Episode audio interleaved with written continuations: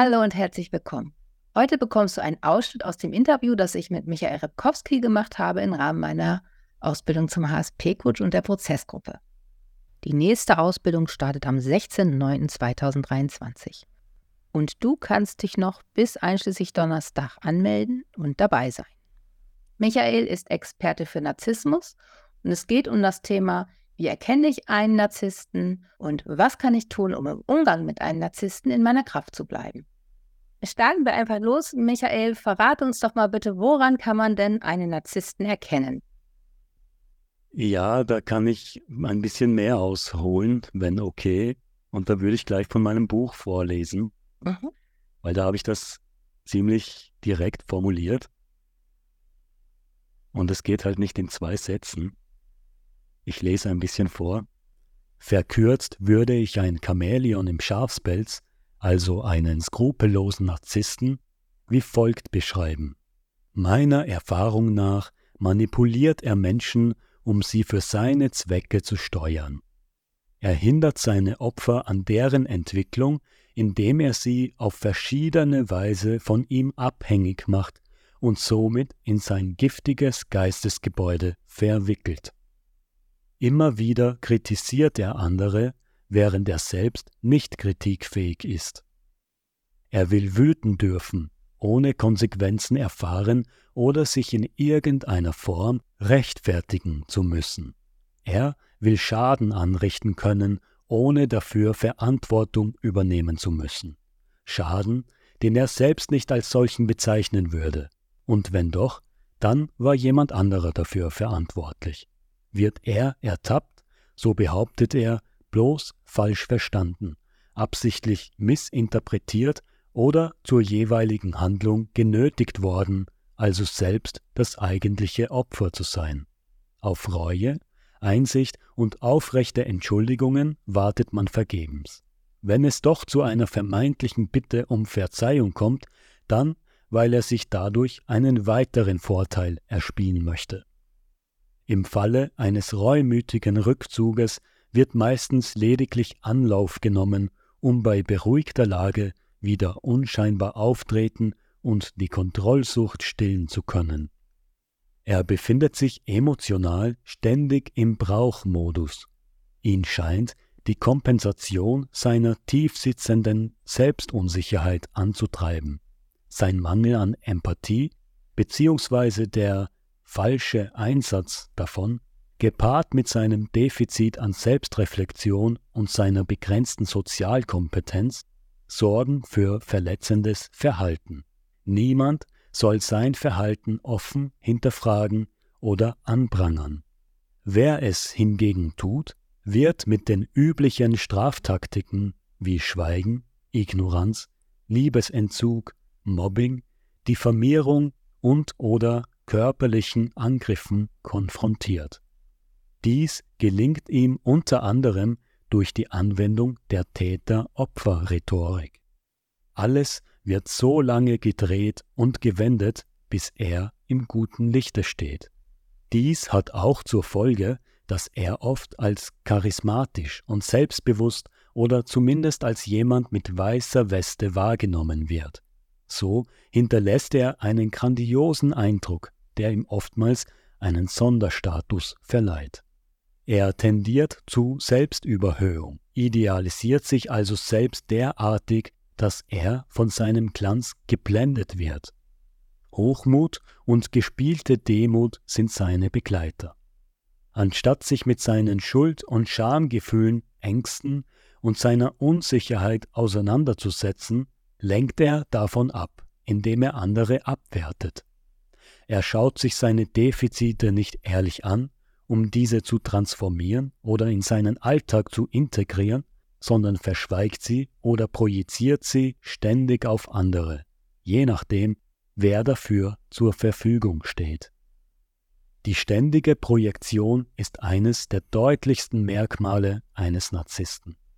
Sie dient als Abwehr und wird absichtlich oder aufgrund der nicht vorhandenen Selbstreflexion tatsächlich nicht wissentlich angewendet. Dabei kommt es nicht selten zu Streit, Aggression, Wut und Ärger. Er verfällt eher in einen Selbstverherrlichungswahn und agiert herablassend, als sich einzugestehen, dass er für die jeweiligen Umstände mitverantwortlich ist. Ob im beruflichen Kontext, beim Sport, in Beziehungen, in Debatten etc., er muss stets den Eindruck haben, überlegen zu sein. Er beansprucht immer Recht zu haben. Um die Kontrolle über Menschen behalten zu können, definiert er moralische Standards, an die man sich in seiner Nähe zu halten hat. Diese sind nichts anderes als Benimmregeln, um den freien Willen der Menschen zu brechen und sie zu selbstlosen Dienern zu erziehen. Und so weiter und so weiter und so weiter. Aller langer Kürze erkennst du einen Narzissten demnach an seinem Verhalten. Und woran kann ich denn, wenn ich so gerade so einen frisch kennengelernten äh, Narzisst, Narzissten kennenlerne, woran, wie kann ich den so ein bisschen auf die Schliche kommen, dass da vielleicht einfach ein narzisstisches Verhaltensmuster hintersteckt? Der neue Partner oder sonst irgendwem, den du halt gerade kennenlernst, ob der toxisch ist, wirst du mit der Zeit bemerken. Ja, wenn du auf gewisse Signale achtest, beziehungsweise wird sich die Intention des vermeintlichen Narzissten eben dann schon herauskristallisieren. Könnte ich denn vielleicht sowas wie Testballons weg äh, losschicken? Du hast ja gesagt, dass ein Narzisst Schwierigkeiten hat, Kritik anzunehmen oder in Frage gestellt zu werden. Und wäre das eine Möglichkeit, wenn ich mal Kritik übe oder die Person einfach ein, ein Stück weit in Frage stelle, um zu schauen, wie, wie sie reagiert, einfach wenn ich schon das Gefühl habe, hm, irgendwas stimmt hier nicht? Ja, kannst du machen. Ich sage mal so, der offene, direkte, grandiose Narzisst, der in die Menge springt und sagt, hier bin ich, alle Augen auf mich, der dich so sehr überzeugt ist, hm, den kannst du vielleicht bereits am Anfang enttarnen, sage ich mal. Ja? Aber wenn du einen vulnerablen, sprich einen verdeckten Narzissten vor dir hast, dann wird auch diese Taktik nicht immer funktionieren. Aber ja, du kannst mal antesten, ob du Kritik üben kannst, ob diese auch angenommen wird oder ob da sofort ein Gegenangriff dann gestartet wird. Was du auch machen kannst, ist einfach mal eine eigene Meinung haben und diese vertreten, weil das mag der Narzisst nicht. Du sollst so denken wie er. Du sollst dieselben Ansichten haben wie er. Du sollst kein eigener Mensch sein mit eigenen Prinzipien, Werten, Wünschen, Bedürfnissen, sondern bloß der verlängerte Arm oder man könnte auch sagen die geklonte Version von ihm. Heißt, du sollst das Außen stets durch den Filter wahrnehmen, welchen er dir über die Zeit hinweg implementiert. Okay.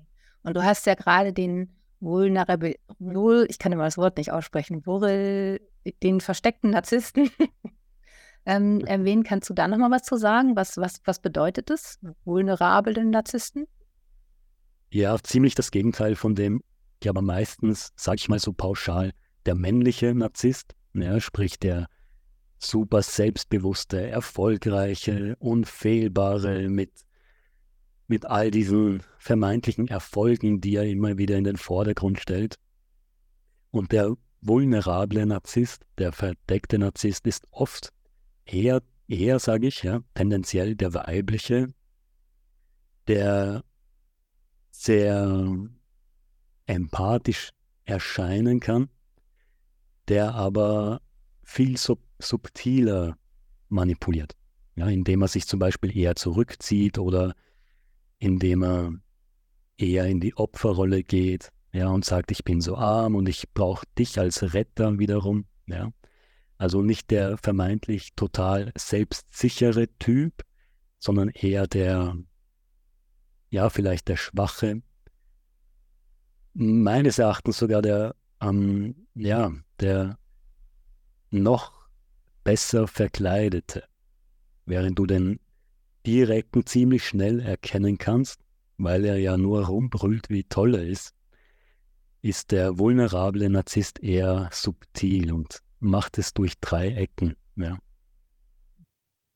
Und ich denke, da ist gerade auch für Hochsensible die Gefahr, wenn da so ein vulnerabler Narzisst ist, der halt sich als Opfer darstellt, weil Hochsensible wollen ja gerne helfen und zuhören.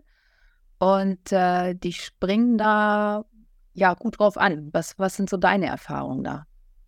Wie denkst du darüber? Ja, Hochsensible sind in der Regel tatsächlich Magneten für Narzissten, weil offenes Herz, sehr weit offenes Herz, gut, klar, aber bezüglich der toxischen Leute ein bisschen zu offen. Die Bewusstwerdung, die Selbsterkenntnis ist immer der Schlüssel. Wenn du dich selbst erkennst, dir selbst etwas wert bist, sprich in die Selbsterforschung schreitest, dich selbst beobachtest, dich wirklich selbst erkennst, dir selbst annimmst, dann wächst dein Selbstwertgefühl ganz natürlich und dann bist du gar nicht mehr in der Lage, dich für einen Narzissten herzugeben, weil du es dann bewusst machen würdest. Wenn du dich selbst kennst, dir selbst was wert bist, dann wäre allein eine Beziehung mit einem Narzissten nichts anderes als Selbstverrat. Ja, okay, und als Hochsensibler ist es ganz wichtig, sich das wirklich auch bewusst zu machen. Mein Herz ist offen, aber für wen? Ja. Okay, dann wäre, hieße das ein Umkehrschluss, dass wir ähm, an unserem Selbstbewusstsein arbeiten müssen, damit wir nicht an einen Narzissten geraten? Auch, ja. Mhm. Also ganz wichtig zwei Dinge. Das ist narzisstisches Verhalten das ist ganz wichtig, damit du immer weißt, was passiert hier gerade und was ist das Ziel meines Gegenübers. Und sich selbst auch wirklich gut kennen, damit ich weiß, wie bin ich lenkbar, durch welche Emotionen, welche sogenannten Trigger kann man bei mir aktivieren, damit ich mich wie verhalte. Also Narzissten spielen ja oft mit Angst oder mit Schuldgefühlen ein typisches Konzept, das der Schuldgefühle. Wenn du jemand bist, der ein niedriges Selbstwertgefühl hat, sich nicht so sicher ist und immer alles richtig machen möchte mm, und eben auch wie hochsensible in Harmonie leben möchtest, dann kann dich der Narzisst mit Schuldkonzepten oder mit Schuldvorwürfen überhäufen und dich entsprechend steuern. Weil wenn du dich schuldig fühlst oder andersrum, wenn du dir selbst etwas wert bist, bist du für Narzissten weniger steuerbar. Wenn du dich aber schuldig fühlst, wirst du dich auch wahrscheinlich weniger wert fühlen. Heißt, du bist dann wieder offen für die Manipulation. Also immer wissen, was wird da mit mir gerade versucht und wie reagiere ich darauf. Ja, gerade als hochsensibler Mensch vertraust du sehr schnell, zu schnell manchmal, projizierst auch von dir auf andere, könnte man sagen. Sprich, du gehst davon aus, dass andere auch so mitfühlend und empathisch sind wie du. Heißt, mein Gegenüber wird es wohl gut mit mir meinen, also öffne ich mich mal. Also gebe ich mal, was von mir verlangt wird. Also du hast ja ein Buch über Narzissmus geschrieben. Magst du es noch vorstellen und vielleicht auch deinen Kurs, den du gerade machst? Ich hoffe, man kann es sehen. Ja. Narzissten meiden glücklich bleiben. Genau. Und dann hattest du noch gesagt, du hast einen Kurs. Ein Live-Seminar habe ich. Da kann man sich gerne anmelden. Ähnliches Konzept wie hier. Da spreche ich ein bisschen darüber, über die Punkte, die mir sehr wichtig erscheinen und gehe dann auch in ein Gruppencoaching oder in eine Fragerunde über. Okay, wann ist das? Am 18., dem kommenden Sonntag. Ja, du kannst auch gerne auf den Online-Kongress verweisen, wo wir ja auch zwei Stunden lang gesprochen haben. Mhm. Sehr gutes Gespräch. Michael, ganz, ganz herzlichen Dank. Ich fand es wieder total spannend, den Austausch mit dir, weil es, ich kann dich über so schön mit Fragen löchern. Das finde ich total angenehm, weil du da immer so, ähm, ja, so, so, so tiefes Know-how einfach auch hast. So, und das finde ich einfach super spannend und äh, ich danke dir ganz herzlich und wünsche dir, dass du jetzt nochmal gut in deinen Geburtstag einfeierst, wenn du dann morgen 34 wirst. Ja, danke. Ja. Danke vielmals.